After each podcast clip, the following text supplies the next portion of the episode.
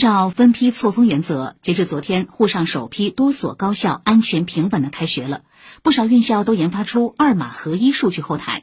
今年共招四千七百五十三名本科生的同济大学，自主开发智能返校系统和同济学生服务站系统，覆盖所有在籍学生。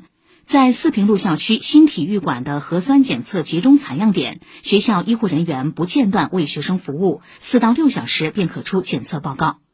上海中医药大学今年新生报到要求家长不陪同。华东师范大学二零二一级新生这两天陆续报到。今年新生中，百分之七十五的本科生来自外地。此前，中山北路校区已经组织开展秋季开学疫情防控演练。